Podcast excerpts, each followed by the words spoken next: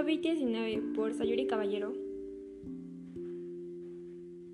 Hola, bienvenidos a este nuestro primer podcast donde hablaremos de las cosas más esenciales que una persona tiene que saber sobre el COVID-19. Acompáñame a escucharlo. Como muchos sabrán, el 31 de diciembre del 2009, las autoridades chinas se ven obligadas a declarar un brote de un virus desconocido muy letal, pues si te contagiabas y no presentabas síntomas, o lo tomabas como una gripe, seguías con tu vida, contagiando a dos personas. Esas dos personas contagiaron a otras dos, haciendo una cadena interminable, llegando a una pandemia. El nombre oficial de este virus SARS-CoV-19 COVID-19 es el nombre de la enfermedad asociada que significa enfermedad del coronavirus 2019.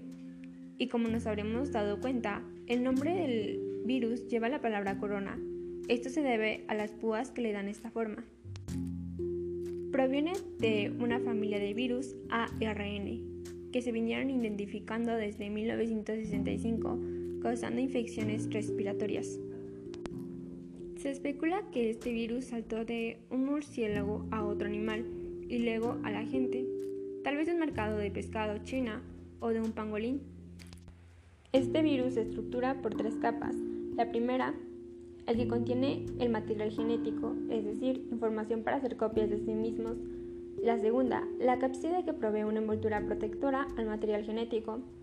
La tercera, una envoltura exterior que le permite al virus infectar a la célula al unirse a la membrana externa de la misma y unas púas proteicas. El trayecto de este virus es entrar primero y principalmente por la vía respiratoria.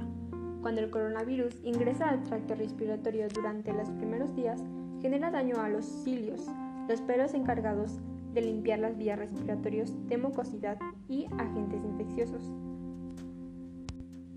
Cuando el virus entra en contacto con las células de tu garganta o pulmones, usas sus púas proteicas como llaves para pasar a la membrana que protege a la célula.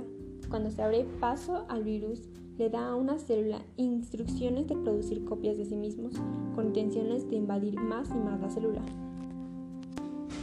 Conforme más y más infecta la célula, más propensos quedamos nosotros, pues aparte de ir matando nuestras células, los pulmones se van llenando de un moco que dificulta al cuerpo obtener el oxígeno que se necesita. Por esta razón este virus va haciendo que poco a poco pierdas la respiración. Bueno, aquí terminamos con este podcast.